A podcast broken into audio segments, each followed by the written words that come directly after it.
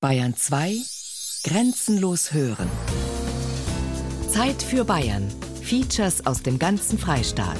Sonn- und Feiertags kurz nach 12.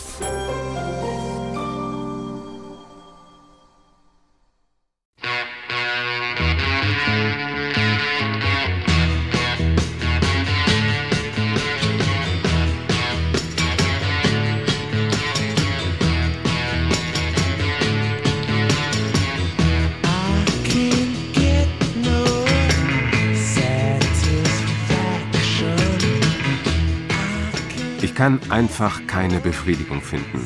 Ich kann einfach keine Befriedigung finden. Ich versuch's und versuch's und versuch's und versuch's, aber ich finde einfach keine.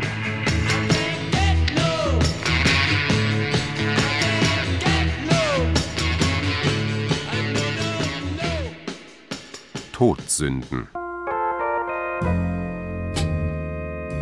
Ein kleiner Ort, tief verborgen in der Rhön eines der Walddörfer mitten in den 1960er Jahren. Die Ministranten, also so gut wie alle Knaben des Dorfes, sind mit anderen jungen Messdienern aus der Rhön zu einer Veranstaltung zusammengekommen, bei der sie in kirchlichen Ritualen unterrichtet und in Glaubensfragen gestärkt werden sollen. Irgendwann doziert ein Pater mit ruhiger, vertrauenerweckender Stimme über das morgendliche Aufwachen im Bett. Wenn eure Bettdecke einfach ohne euer Zutun nass sein sollte, braucht ihr euch keine Gedanken machen. Das ist keine Sünde. Aber wenn ihr selbst Hand an euch legt, dann gnade euch Gott. Ob die Rolling Stones diese Situation vor Augen hatten, als sie 1965 ihren Song I Can't Get No Satisfaction schrieben? Die Messdiener gewiss, die damals dieses Lied hörten, im Club 16 des Bayerischen Rundfunks, auf ihrem Dualplattenspieler oder auf ihrem Tonbandgerät Telefunken Magnetophon.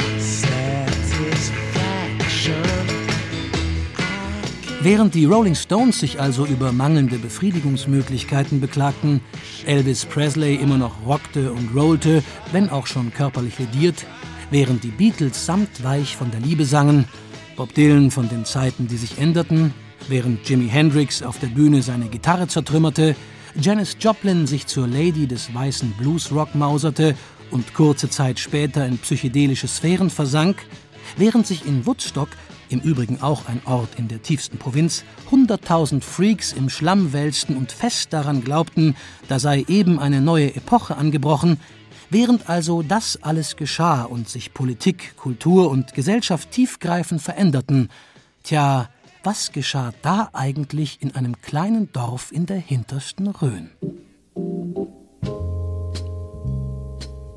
Was geschah im 450 Seelendorf Schmalwasser? Und was geschah 20 Kilometer entfernt, jenseits des Urwaldes in der großen Kreisstadt?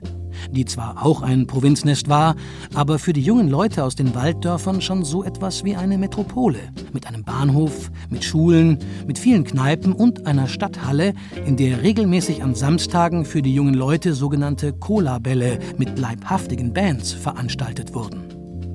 Und was geschah in den nahegelegenen Diskotheken, die zuerst peu à peu, dann immer schneller den Tanzsälen und Tanzcafés den Rang abliefen? Hier werden nun die Erinnerungen einiger Menschen aus dieser kleinen Welt hinterm Wald lebendig.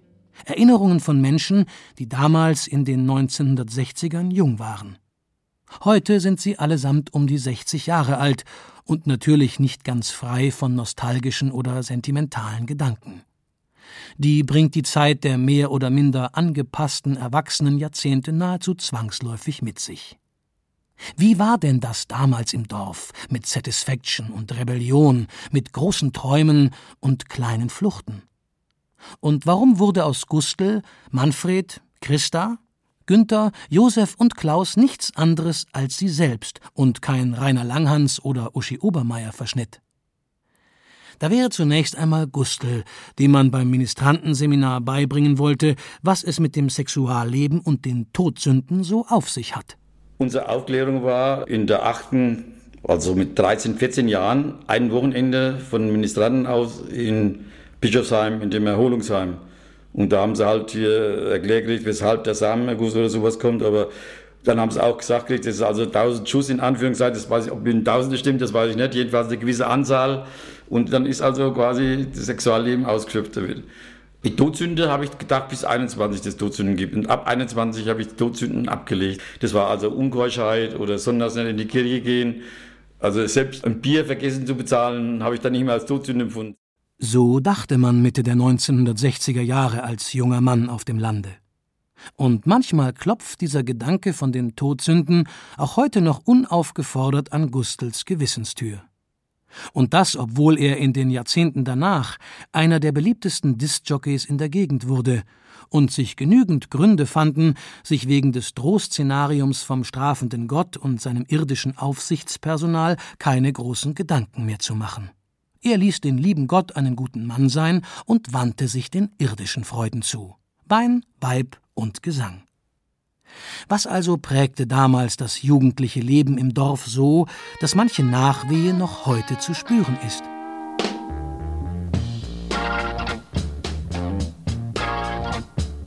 Ohne Grund krieg ich net Sechse auf'n Arsch.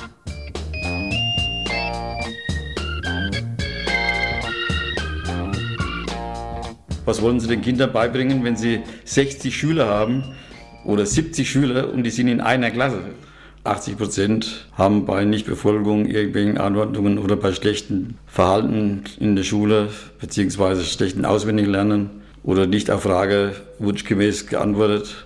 Dann gab es halt hier die Backpfeife beziehungsweise sogar die, weiß ich, wie ich das beschreiben soll, Haargezogen und so Kopfnuss. Bei uns war es mehr mit Pfarrern. Also die kirchliche Einbindung war bei uns also sehr extrem. Dieses mit Angst und Schlägen, die ist da gedroht worden. Ein besonders nicht in die Kirche gehen war gleichzeitig Abstieg in die Hölle. Das war Alltag. Meine große Schwester, drei Jahre älter, war eigentlich das Vorzeigekind unserer vierkindlichen Familie. Während der Ausbildung war sie schwanger. Mit 17 schwanger, ich war 14. Das war eine Katastrophe. Zumindest für diesen christlich-katholischen wohlerzogenen, äh, wohlerzogenes Elternhaus war das eine Katastrophe. Also meine Cousine zum Beispiel ist, ist schwanger worden. Wie alt war die damals? 17, 18. Also das war schlimm. Auch für meine Mutter, äh, die haben sich geschämt. Die hatte dann sogar gesagt, also meine Tante, so ähnlich, also ich würde sie rausjagen. Aber meine Tante war da sehr, muss ich sagen, tolerant, eigentlich toleranter wie meine Mutter. Aber das war schlimm. Das war im Dorf. Meine Freundinnen, die meisten mussten heiraten.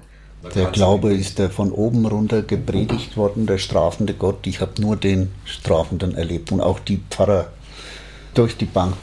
Damals gab es ja noch auch Pfarrer, die das Sagen hatten, die wohl wussten, wer sonntags in die Kirche ging. Man hatte eine Ohrenbeichte abzulegen vor jedem großen Feiertag. Das war nicht wegzudenken. Wenn man da dem Pfarrer aus dem Weg gegangen ist, weil man nicht gelobt Jesus Christus, Herr Pfarrer, sagen wollte, hat man das zu spüren bekommen. Wir hatten das Glück, dass damals, Anfang der 60er Jahre, wir einen jungen Pfarrer gekriegt hatten.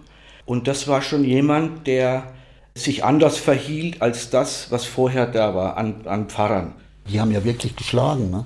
Und zwar, ich habe erlebt, dass wir geschlagen worden sind, wo ich überhaupt nicht weiß, warum. Ja? Einfach auf die Hände mit dem Rohrstock. Ne? Das, hat eine unheimliche Wut ausgelöst, aber es war ja die Angst. Und wenn du nicht aufgepasst hast, hast daheim was erzählt, hast nochmal die Hucke voll gekriegt. Ja, es wird schon was gewesen sein. Ne? Verdammt nochmal, es war immer nichts. Ne? Man konnte sich ja nicht erlauben, öffentlich sowieso nicht was zu sagen oder was, aber man hat anständig gegrüßt und man hat die Autoritäten so behandelt, wie es die Eltern daheim gefordert haben. Sechste Stunde, die Glocke klingelt, ich freue mich, Freitag, 1 Uhr, Schule aus, steh auf, mein Stuhl fällt um. Alle setzen sich, er holt mich nach vorne, ich muss mich übers Pult legen und ich erhalte sechs ordentlich aufs Hinterteil. Aber ordentlich. Habe ich daheim nichts gesagt, weil es hätte mit Sicherheit noch eine gegeben. Da gab es halt einfach, ich sage mal, Erfahrungen, die mir dann gesagt haben, wenn ich jetzt sage, der Herr Pfarrer hat mir Sex auf den Arsch gegeben, kriege ich mit Sicherheit noch was ab, weil ohne Grund habe ich ja nicht Sex auf den Arsch gekriegt, auch wenn das nur ein banaler Grund für mich war. Der Stuhl kippt um. Habe ja keinen Unterricht gestört, die Stunde war rum.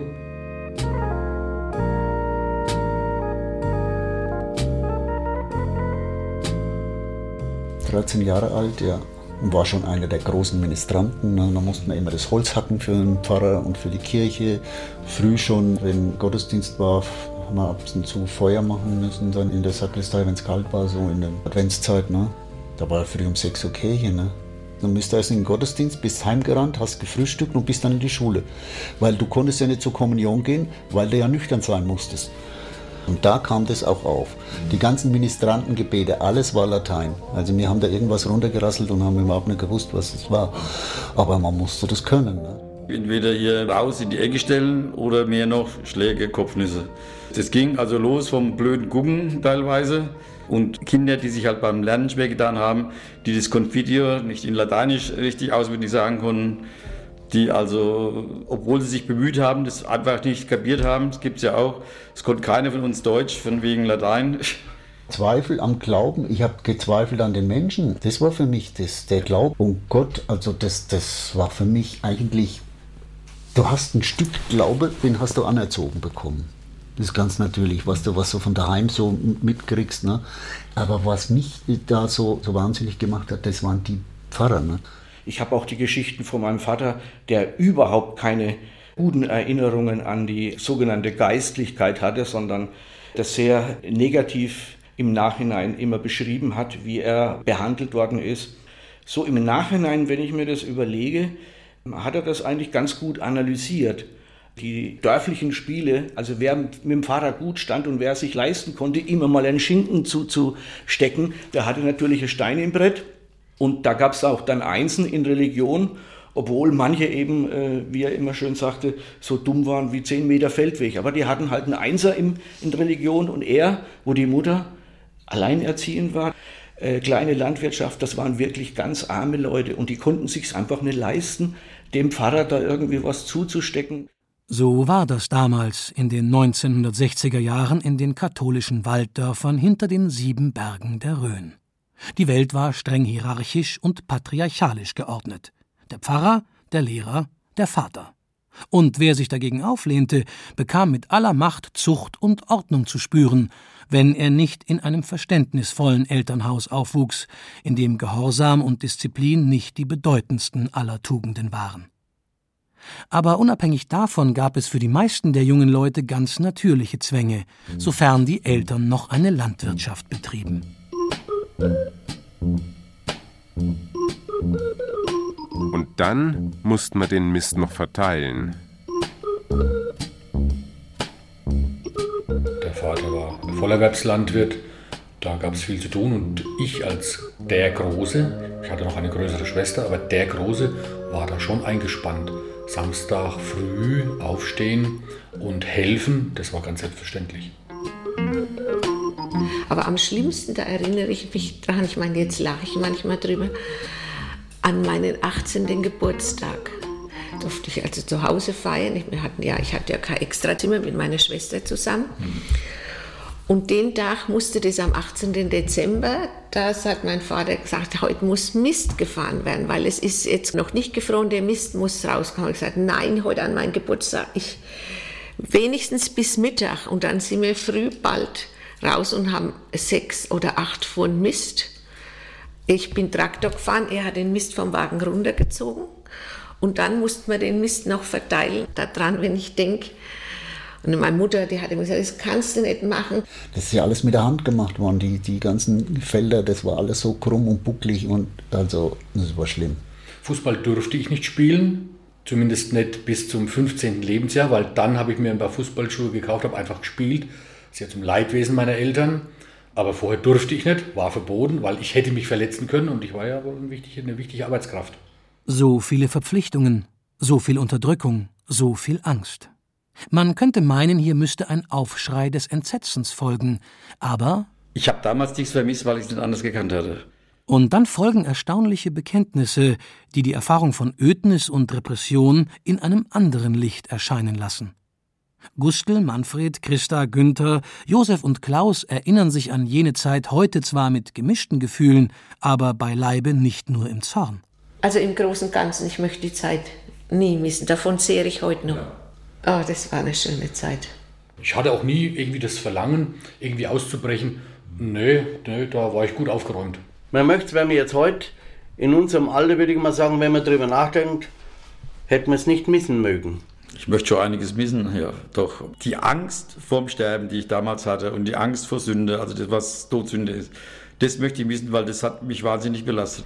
Ja, ich möchte nicht missen. Eigentlich keine Sekunde dessen, was ich in der Kindheit in dem Dorf ja zusammen mit den Freunden erlebt habe, weil wir sehr viel Freiraum hatten. Ungeahnten Freiraum eigentlich. Unser Spielplatz war eigentlich das ganze Dorf und das komplette Umfeld. Ne? Was dabei im sanften Licht der Verklärung erscheint und was wahrhaftige Erinnerung ist, das lässt sich für Außenstehende nun nach einem halben Jahrhundert nicht mehr entscheiden. Nur eines ist sicher, dass sich Kinder und Jugendliche, motiviert auch durch die Abenteuerliteratur, immer wieder Sehnsuchtsorte und Fluchtpunkte in der Landschaft suchten, in der sie aufwuchsen. Damals mehr noch als heute.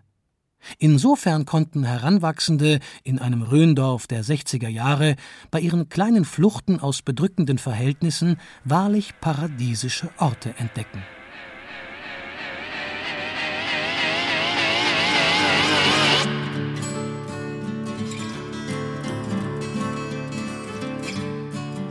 Wir haben uns in der Wildnis ausgetobt.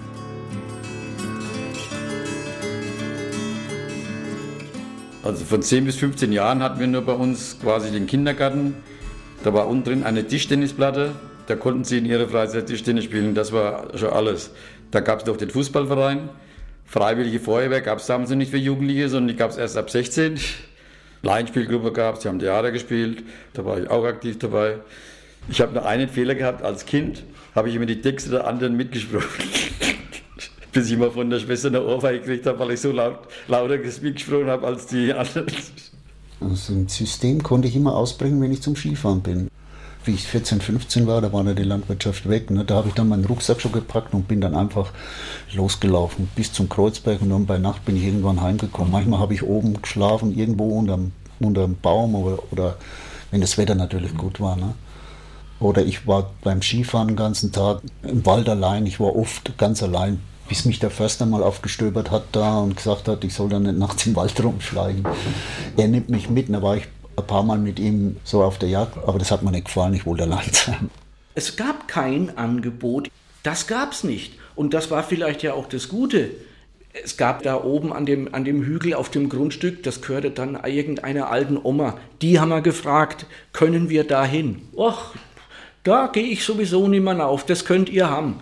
Also da hat niemand gesagt, ihr müsst es so und so machen und macht es bloß nicht anders oder macht es so. Der Wald war in der Nähe. Man hat sich mit Freunden draußen getroffen, hat sich zum Beispiel ein Baumhaus gebaut und da konnte man sich dann zurückziehen. Da hat man sich dann so einen schönen kleinen Unterschlupf gebaut, schön getarnt, damit es niemand sieht. Und da hat man sich dann praktisch wie in einem kleinen Zimmer getroffen. Das war natürlich nur über die Sommermonate möglich. Aber das war dann so das Rückzugsgebiet. Wie eine Ranch hatten wir das konstruiert.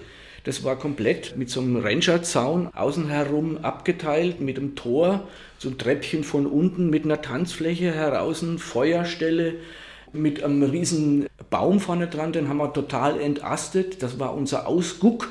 Da wurde oben eine Plattform haben wir da eingebaut und dann saß da einer oben und hat geguckt. Da konntest du dann das komplette Dorf überschauen, also das Oberdorf kommt da jemand oder was auch immer. Und einmal haben wir uns erdreistet, da oben eben eine schwarze Piratenflagge aufzuhängen. Und da gab es auch wieder die total unterschiedlichen Umgangsweisen. Die einen sagen, ey, die haben sich kaputt gelacht, ey, lass doch die machen, ey, stört doch niemanden. Der nächste, für den war das das absolute Sakrileg. Er muss dort unten vorbeilaufen, wenn er Sonntag früh um 10 Uhr in die Kirche und da oben hängt der Totenkopf. Das war natürlich dann Dorfgespräch. Dürfen wir eigentlich gar nicht erzählen, weil heutzutage fällt das unter Wilderei. Er hat Pfeil und Bogen gehabt und das war so ein Schütze, ein wahnsinnig. Wir wollten Treibjagd machen, weil er so gut geschossen hat. Haben wir mit seinem Pfeil und Bogen hat er gesagt, du musst Treiber machen. Ich bin an einem Rang entlang gelaufen und habe ein wenig Radau gemacht und da ist dieser Rebhuhn aufgeflogen. Schon hat er es gehabt, durch und durch. Wir beide haben uns mal in der, will ich mal sagen, in der Wildnis ausgetobt. Ne? Pfeile selber gemacht, Bogen alles selber gemacht. Also ne? er hat auch eine Forelle mal äh, im Wasser ja. Die hat er auch aufgespießt. Das war Kunststück. Er hatte mir genau erklärt, ich muss 10 cm weiter vorhalten, weil das Wasser durch die Brechung, äh, durch die, Brechung, durch die Lichtbrechung. Und tatsächlich, er hat das Ding aufgespießt. Ja. Und dann sind wir da hoch, da war ein Rang, die Häuser waren ja nicht da. Da hatten wir so, ein, so, ein, so, ein, so eine kleine Lichtung in der Mitte von dem Wäldchen da. Und da haben wir Feuer angemacht und haben sie gleich gebraten. Ohne lange nachzudenken, fallen einem einige Gemütszustände und Ereignisse ein, die im Leben eines jugendlichen Helden in den 1960er Jahren wichtig waren, egal ob er in der Stadt oder am Lande aufwuchs. Zuerst die diffuse Angst vor dem Weltuntergang, die die Kuba-Krise, der Mauerbau und die Ermordung John F. Kennedys im Gemüt der Familie auslösten. Dann das ebenso diffuse Wohlgefühl, wenn sich dieselbe Familie nach dem Samstagnachmittagsbad Vater zuerst, dann der Sohn. Wann stieg eigentlich die Mutter in die Wanne? Wenn sich die Familie also nach Bad und Abendbrot vor dem Fernsehapparat versammelte und sich von Peter Frankenfeld, Vico Toriani und Hans-Joachim Kuhlenkampf krisenfreie Familienunterhaltung frei Haus liefern ließ. Und dann kam schließlich der Tag, an dem der Jüngling ein Telefunkentonbandgerät, zweispurig, geschenkt bekam, alle möglichen O-Töne aus dem Familienleben aufnahm. Sie hören ein Kundenschlagermagazin.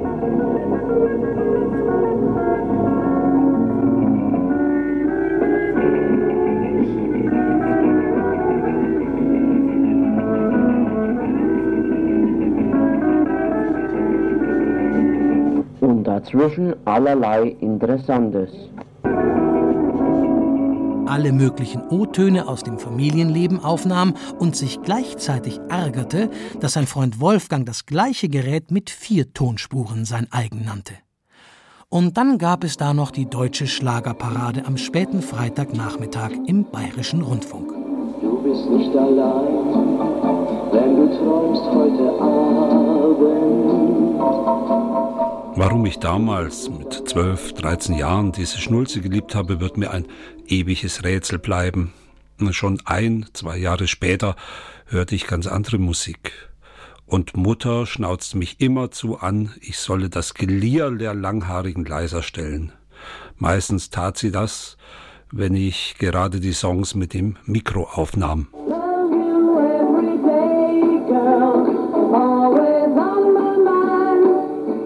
Da begannen für viele die harten Jahre der Rebellion. Draußen wurde noch, trotz Vietnamkrieg, die heile Welt der Erhardschen Wirtschaftswunderjahre gefeiert, drinnen wurde der bröckelnde Wandputz der 50er Jahre mit der rot-gelben Zwiebeltapete der 60er überklebt. Und im Radio ertönten die ersten Protestsongs, im Fernsehen plärrten Kriegsnachrichten und die Rolling Stones schrien sich I can't get no satisfaction aus dem Leibe.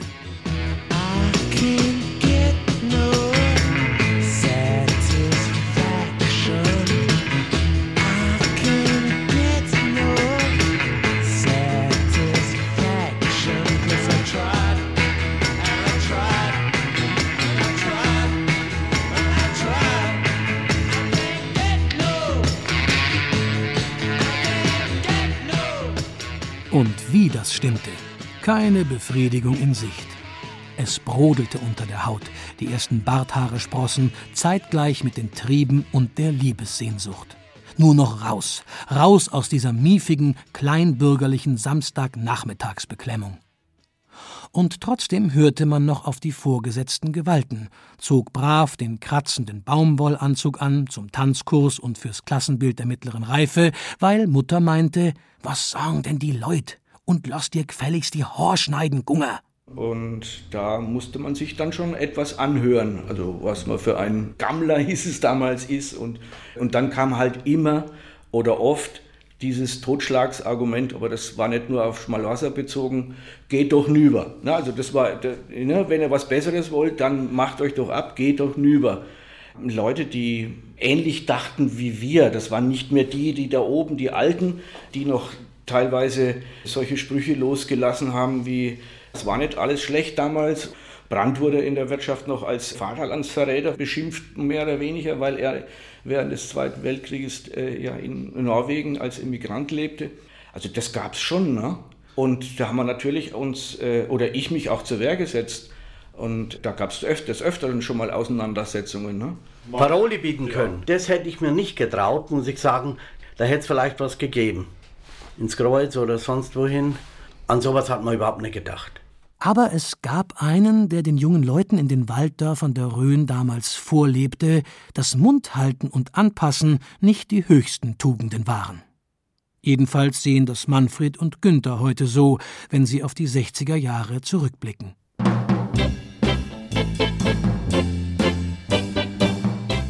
Exkurs der Sepp.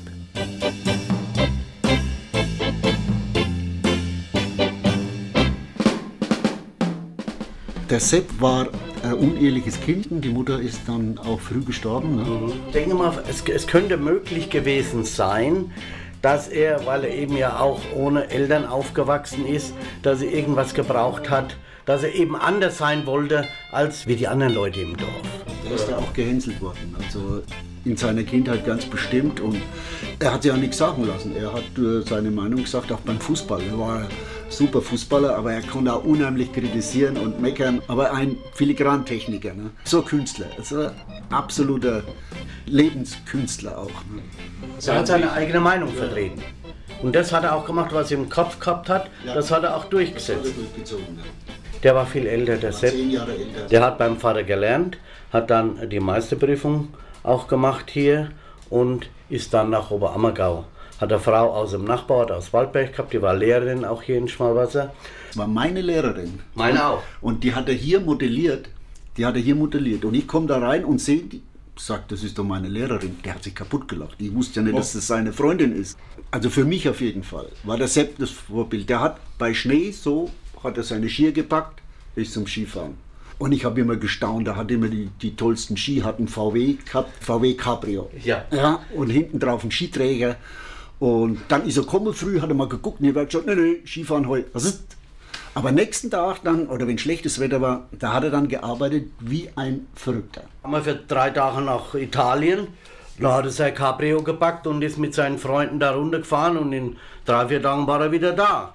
Der Vater hat es durchgehen lassen, aus dem einfachen Grund, weil er genau wusste, wenn der mal einen Tag blau macht, am nächsten Tag holt er das locker wieder raus. Er hat immer äh, so ein bisschen was ausgeheckt oder wir waren hier in der Werkstatt und er sagte, ach komm, geht doch mal dann über, können wir das Wasser stauen da drüben, ne? Es war Sommer, es war warm, ne? Und er hat aber im Kopf gehabt, wenn wir das Wasser stauen, dann hat der Sägmüller kein Wasser mehr und dann ist plötzlich die Säge War schon- aus. Ja? war schon tot. Und wir sind darüber und haben da Feste gestaut und auf einmal gab es ein Riesengeschrei, kam der Müller mit der Axt. Und der Sepp, der hat sich totgelacht, hat das Fenster aufgerissen, hat ausgeschrien, beeilt euch! Und wir sind über die Zäune geklettert und haben uns in der Scheune versteckt. Ich denke mal, dass der, dass der Sepp auch immer das gemacht hat, was andere im Dorf, ich will nicht sagen gestört hat, aber aufgeregt hat. Er wollte immer ein bisschen kontrovers sein gegenüber den anderen im Ort. Die waren ja vielleicht brav in seinen Augen und und und. Aber er war, ich will nicht sagen, ein Revoluzer war es nicht, aber er hat schon immer mal ein bisschen äh, das gemacht, was die anderen nicht gemacht haben. Das war so ein freiheitsliebender Mensch, ne? Der kon, den kannst du ja nicht einsperren. Ne?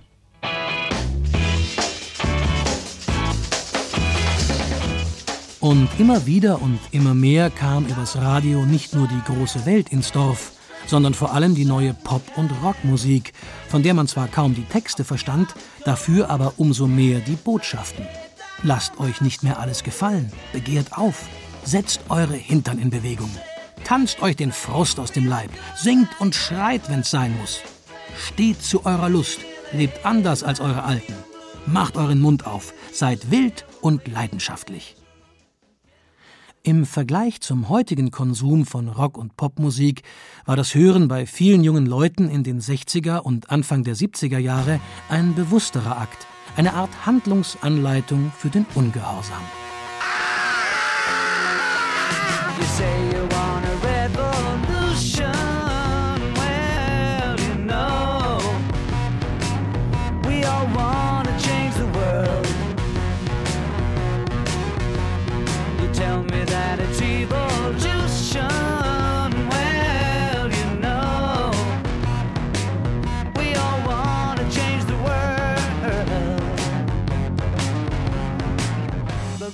Der war mehr Beatles, ich war mehr Stones-Fan. Don't you know that you can count me out? Don't you know it's gonna be? Musik war schon immer für mich wahnsinnig was Leidenschaftliches. Ich habe schon immer gerne Musik gehört.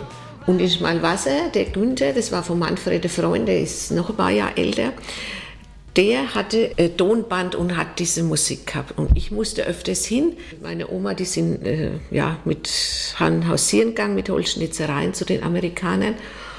Und ich habe dann die Holzschnitzereien dort geholt und dann habe ich natürlich immer die Musik gehört. Ich habe dann im Sommer natürlich auch nebenbei Geld verdient, bin in die Heidelbeer gegangen und bin äh, bei uns in Johannisbeer angebaut worden und Kirschen und habe mir davon ein Tonband gekauft. Und der Günther hat mir das besorgt und der hat mir natürlich alle Sachen überspielt, die Beatles, Rolling Stones. Mein bester Freund, der Holzschnitzer, Günter Holzheimer, mit dem habe ich dann sehr viel gemacht auch. Also der war der einzig Gleichaltrige. Der hat ja Schallplattenspieler gehabt, der hat also Tonbänder gehabt, das normale, Ding, also der hat richtige Tonart am Mischpult, der kann Gitarre spielen, der konnte Schifferklavier spielen, der hat ein Auto gehabt, der hatte, also das, das war für mich, der ist mit 15 nach Italien gefahren, mit 15 nach Italien, das war für mich so unrealistisch, als wenn Sie jetzt sagen, ich buche nächste Woche Reise zum Mond. Ich habe ihn nicht beneidet. Dass er ein Auto fährt, das, das hat vielleicht schon. Aber nicht so, dass ich gesagt habe, ich wollte das unbedingt mit aller Macht haben. Weil der hat es mit uns geteilt. Also das muss ich schon sagen. Der war mehr Beatles, ich war mehr der Stones-Fan. Ne? Also, und der hat so Apache, so Zeug gehört, Shadows und so, Instrumentalsachen. Das war auch jemand, der uns zur Musik auch beigebracht hat, weil er war derjenige, der anfangs so das Stereo-Equipment hatte und äh, seine Lieblingsband waren die Shadows. Gitarrenmusik. Und das hörte man im Unterdorf immer quer. Ja, da war das Fenster offen und dann konnte man das halt hören. Das ist äh, sozusagen meine Ecke, wo ich alles habe, vom PC bis zur Musik, wo ich auch höre, wo ich mich entspanne oder arbeite, je nachdem. Jetzt wollen wir mal schauen, vielleicht finde ich doch noch eine Platte von den Shadows. Da haben wir sie schon. Da haben wir sie schon. Bestsellers von den Shadows. Wollen wir sie auflegen? So, jetzt wollen wir mal schauen, ob wir den Plattenspieler zum Laufen bringen. Und siehe da, er geht. Er sucht sich jetzt die einzelnen Pausen dazwischen. Ist dann schon mal nicht schlecht.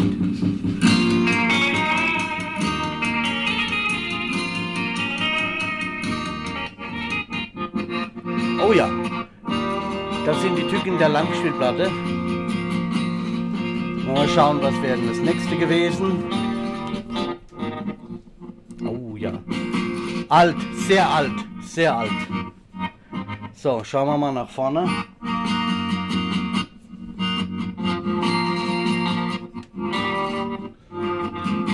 Radio zu Hause. Und zwar anfangs gab es, kann mich erinnern, äh, freitags abends die Schlager der Woche. Eine Sendung, die ich äh, selten äh, verpasst habe, die Schlager der Woche. Und dann gab es noch eine, das war die Frankfurter Schlagerbörse. Und die fand ich noch besser, weil der Moderator dieser Sendung Dinge, die gewählt wurden, wie das Trompetensolo von Dingsbums Il Silenzio oder äh, volkstümliche Musik, die halt auch reingewählt wurde, da immer etwas äh, versucht hat, an die Wand zu reden. So nach dem Motto, äh, wer, wer, welcher Blödmann wählt denn die in solche Plätze?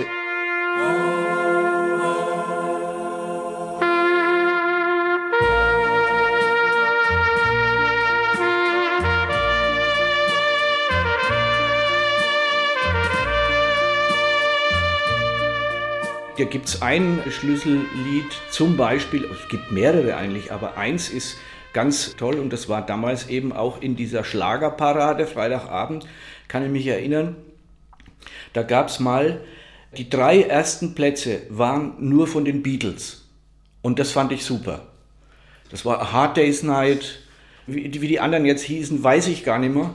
Und dann danach, das war so dann Ende der 60er Jahre, es gab den Club 16, vom Bayerischen Rundfunk 16 bis 17 Uhr und ich glaube auch, da habe ich kaum eine Sendung verpasst. Ich kann Ihnen hiermit ankündigen, eine ganz erfreuliche Nachricht. Sie werden von jetzt ab jeden Tag Club 16 hören, von 16 bis 17 Uhr auf der Jungen Welle aus München.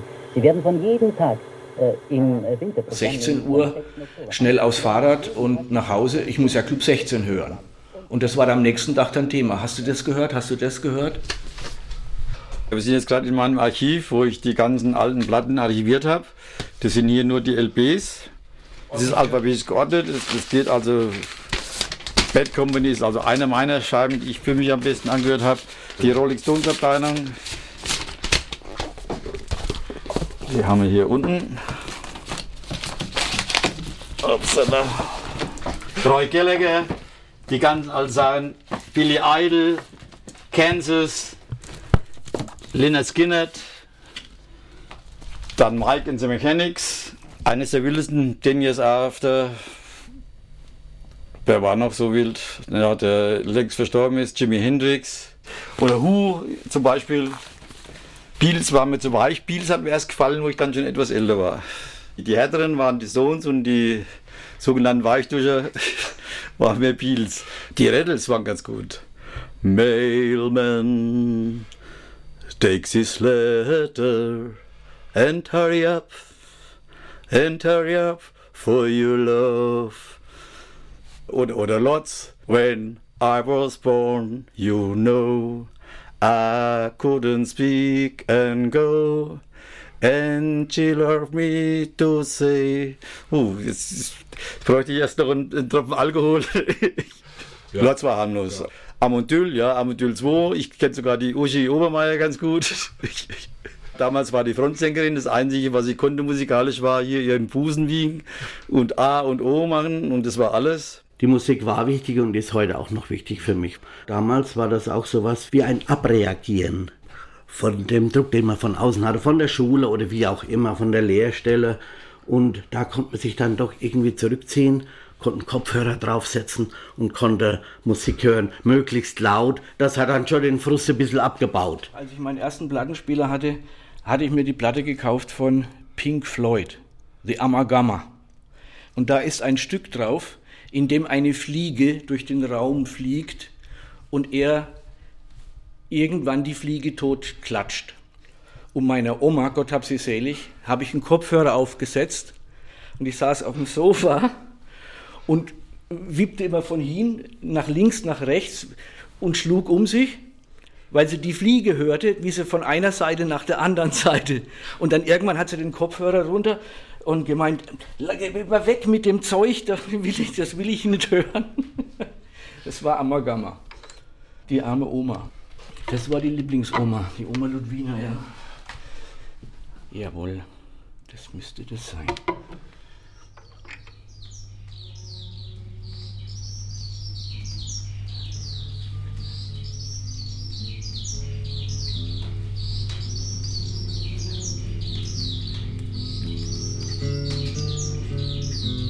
Ja, und jetzt hört man dieses Stück, wo ich dem Oma seinerzeit dran gekriegt habe mit der modernen Technik und Kopfhörer. Ich glaube, Kopfhörer hat sie vorher noch nie gesehen gehabt, was das auch bedeuten kann. Und dieser, dieser unmittelbare Sound auf dem Kopf.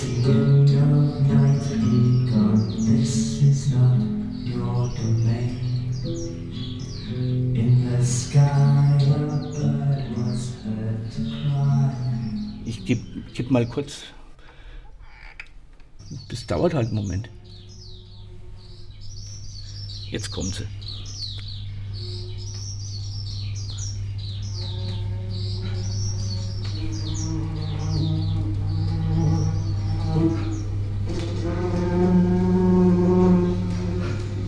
Das ist die berühmte Szene mit der Oma.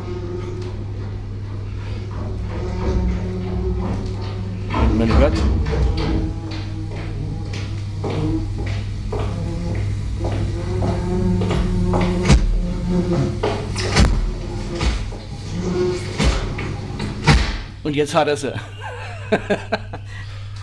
und, und spätestens da hat sie den Kopfhörer vom Kopf gerissen und wusste nicht mehr, was, was, los, was eigentlich los ist.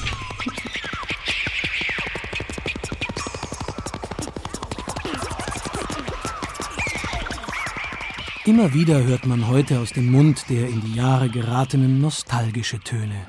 Ja, ja, die Tanzabende mit Livebands in Neustadt, in Melrichstadt, in Kissingen, in Bischofsheim, in Burglauer, in Oberelsbach. Da konnte man noch auseinander und zusammen tanzen.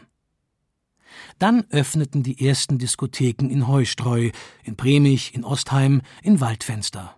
Und auch in Erinnerung an diese Ereignisse glänzen die Augen. Trotz unterschiedlicher Milieus in Tanzsälen, Tanzcafés und Tanzschuppen, überall steppte der Bär. Da gab es Cola-Bälle in der Neustädter Stadthalle mit lokalen Bands wie den Sovereigns, den Brittles oder den Cruels. Da gab es Softrock und Hardrock-Musik von heißen Vinylscheiben in den Diskotheken.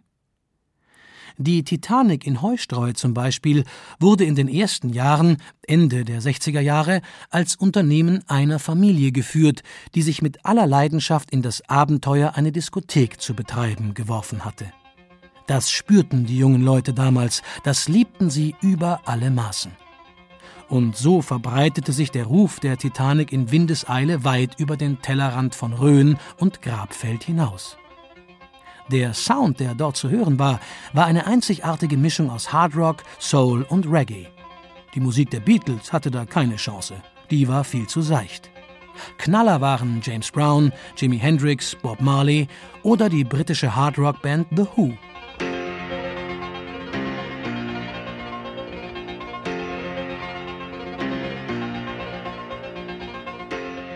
Diese kurze Zeit der Unschuld und der Hoffnung endete in der Heustreuer Disco bereits Anfang der 70er Jahre. Danach nahmen die Dinge, wie andernorts auch, ihren Lauf. Protest und Kommerz rückten zusammen. Vom alternativen Lebensgefühl, von der Aufbruchsstimmung, mit der zum Beispiel die jungen Leute aus den Röner Walddörfern Ende der 60er Jahre die neue Welt entdeckten, blieb da kaum etwas übrig. Und die Titanic wurde immer mehr zu einem heimlichen Zentrum des Handels mit Drogen in der Region. Trotz alledem, für die Jugendlichen vom Lande blieb das Abtanzen am Wochenende das A und O der Freizeitplanung.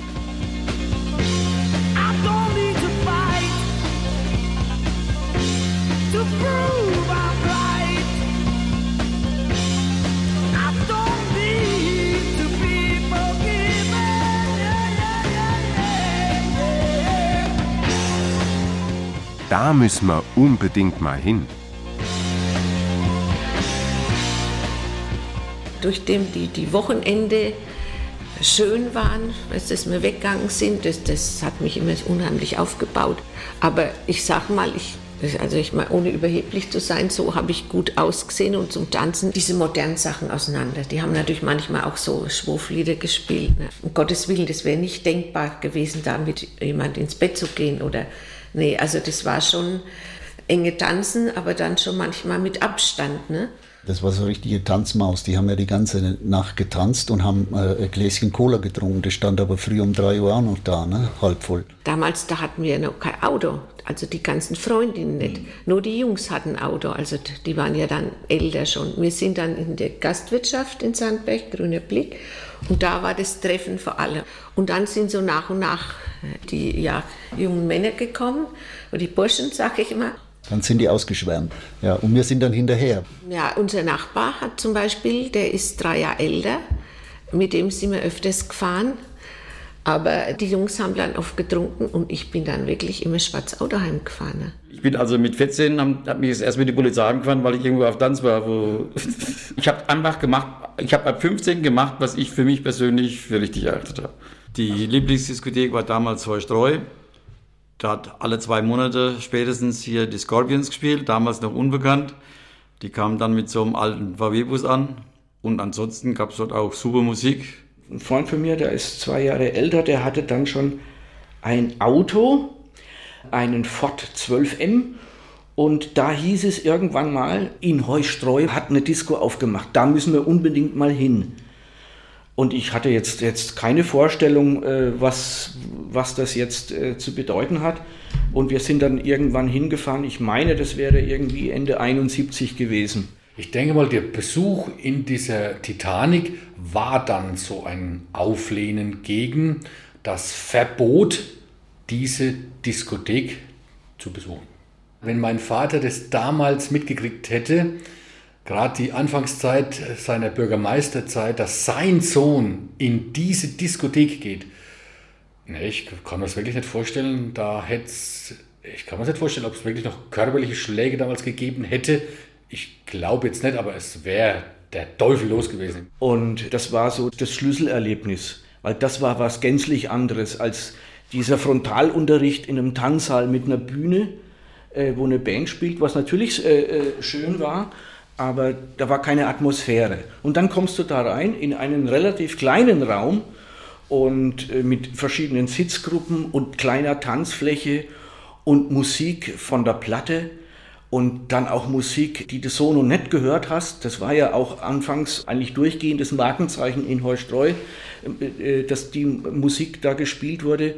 Lag mit Sicherheit an dem äh, Discjockey, dass er da die entsprechenden äh, Sachen da äh, beigebracht hat und aufgelegt hat, was eingeschlagen hat wie eine Bombe. Ne?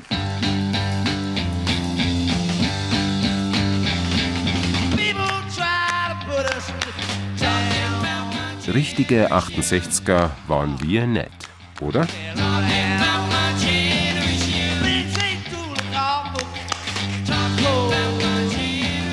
Die meisten der jugendlichen Rebellen aus den Dörfern hinterm Wald waren zu ängstlich und zu sittsam, um mehr als kleine Experimente zu wagen. Schon, dass eine Röner Band wie The Sovereigns im Nachbarort Sandberg beim Kirchweihtanz auftrat und die Älteren unter den Besuchern leicht irritierte, war vielen jungen Leuten Satisfaction genug, wie sich der ehemalige Bassist Rainer, genannt Stone, und die Leadsängerin Roswitha erinnern. Die Stones, das habe ich lieber gehabt. Gehört habe ich die, die Beatles lieber, aber die Stones habe ich lieber gespielt. Wir haben ja alles gecovert, Natürlich. was da war. Was meinen Sie, wenn wir in Sandberg aufgetreten sind, hat es geheißen, spielte mal äh, Walzer-Tour. Die sind, haben sie dann vom Publikum hochgeschrien. Die Band war ungefähr sechs Wochen alt, haben einen ersten Auftritt gehabt. genau. Und da, hat Ja, mein, ja. und da hat mein Ex alle Ansagen nur in Englisch gemacht. Die saßen da unten wie die Osterhasen und haben nichts, die Welt nicht mehr verstanden. Englische Ansagen den ganzen Abend. Ne? Spielte mal was Gescheites, hat es dann geheißen. Da hießen wir noch Mr. Demon and his Sovereigns. genau. Von den Älteren, die halt gewohnt waren, auch auf so einen Kirchweihtanz zu gehen. War ja, Ja. Kirchweihtanz, ne? darf man nicht vergessen. Ja, die haben noch nicht gedacht, dass sowas kommt. Ne? ja. Die Sandberger, die waren sehr tolerant. Besser die Sovereigns als gar nichts. Ne? Die Leute wollten die Hitparaden rauf und runter hören. Jeden Tag ein anderer Hit. Das war der Wahnsinn. Ich hab, war zum Beispiel in der glücklichen Lage, mein Bruder war in London und hat damals die LP mitgebracht von den Beatles, wo Yesterday drauf war. Und es Mhm. war überhaupt nicht bekannt. Mhm. Das kam erst 14 Tage, drei Wochen später. Wir waren begeistert. Yesterday, all my troubles seem so far away. Now it looks as though they're here to stay. Oh, I believe in yesterday. Suddenly, I'm not half the man I used to be. There's a shadow hanging over me. Oh, yesterday came suddenly. Waren nun die jungen Leute vom Lande, die damals auf der Bühne standen, waren diese jungen Leute rebellischer als jene, die sich im Saal austobten? Roswitha und Rainer sind in der Kreisstadt aufgewachsen, vor dem Walde also. Als Kulturrevolutionäre und Ideologen fühlten sie sich jedenfalls nicht. Yesterday. Wir waren schon, heute würde man sagen, einfach lammfromm. Brav waren wir. Ja? Und wenn, dann haben wir uns halt einmal irgendwo bisschen was rausgelassen. Ne? Als dann die Haare so an den Ohren angestoßen haben, so ganz ein bisschen, ne? da weiß ich noch genau, da hat der Mathematiklehrer einmal im Matheunterricht mich so angeschaut und hat gesagt, Rainer, einer von uns beiden muss mal zum Friseur gehen. Und jetzt kommt die innere Rebellion. Ich habe natürlich nicht gesagt, das könnten Sie sein. Ich habe mir es nur gedacht. Und so ging mir das ständig. Ja? Ich hätte schlagfertige Antworten parat gehabt. Ich habe sie nicht gesagt. Ich habe sie runtergeschluckt. Ne? Im Vergleich zu heute kam ich mir unheimlich bieder vor. Damals war es schon ein bisschen mehr getraut, ne? Auf jeden Fall. Ich war also, was Mode anbelangt, immer mit an der ersten Front, ob Mini oder Maxi. Großer Hut, kleiner Hut. Allerdings war meine Mutter schon auch eine Frau, die nicht äh, alterstypisch, für sie alterstypisch war. Die Mama wird jetzt bald 90 und die hatte immer schon einen Führerschein und einen, selbstständigen Beruf. Das war ganz klar, dass für unsere Mutter selbstverständlich war, dass nicht nur ihr Sohn was auf die Beine stellt, sondern die Tochter auch. Ne? Aus meiner Sicht waren deine Eltern eigentlich ziemlich großzügig. Mhm. Also sie waren viel äh, freizügiger auch. Denn wenn ich mir überlege, wir durften bei euch oben üben. Ne? Der Übungsraum, ne? der erste Mhm. war oben unterm Dach. Nee. Die kamen dazu, die sind aufgestanden, Meine haben sich mit Eltern. dazu gesetzt, haben sich mit uns gefreut. Und das war eigentlich das Tolle. Deswegen sage ich ja, die waren viel großzügiger. Zunächst einmal waren wir ja völlig normale, angepasste Kinder. Genau. So wie es daheim halt war, bei mir war es so, da bist du jeden Sonntag in die Kirche. Ich bin ja auch äh, Ministrant gewesen und, Mhm. und nachher Mhm. Pfadfinder. Mhm. Wobei Finde wieder ich. 68er waren wir nicht. Doch. Richtige 68er waren Doch. wir nicht. Was man heute unter 68er versteht. Das war, Ne? Ich äh, meine, das war der er Langhans und die, die Kommunaten in, Genau. in Berlin, aber das Ja. ist dasselbe Alter. Der Umbruch lag in der Luft, provoziert wodurch auch immer. Es begann halt hinterfragt zu werden, nicht bloß an der Oberfläche zu schwimmen. Das war schon ok- okay. Es war ja die Zeit des gerade äh, zu Ende gegangenen Vietnamkrieges, dass man sich da aufgelehnt hat gegen Obrigkeit bzw. gegen Krieg. Das war ja klar. Ne? Wir haben damals unsere Zuflucht in der Musik gesucht. Das war, das war unsere Revolution. Das war schön laut und schön gegrölt und schön. ja.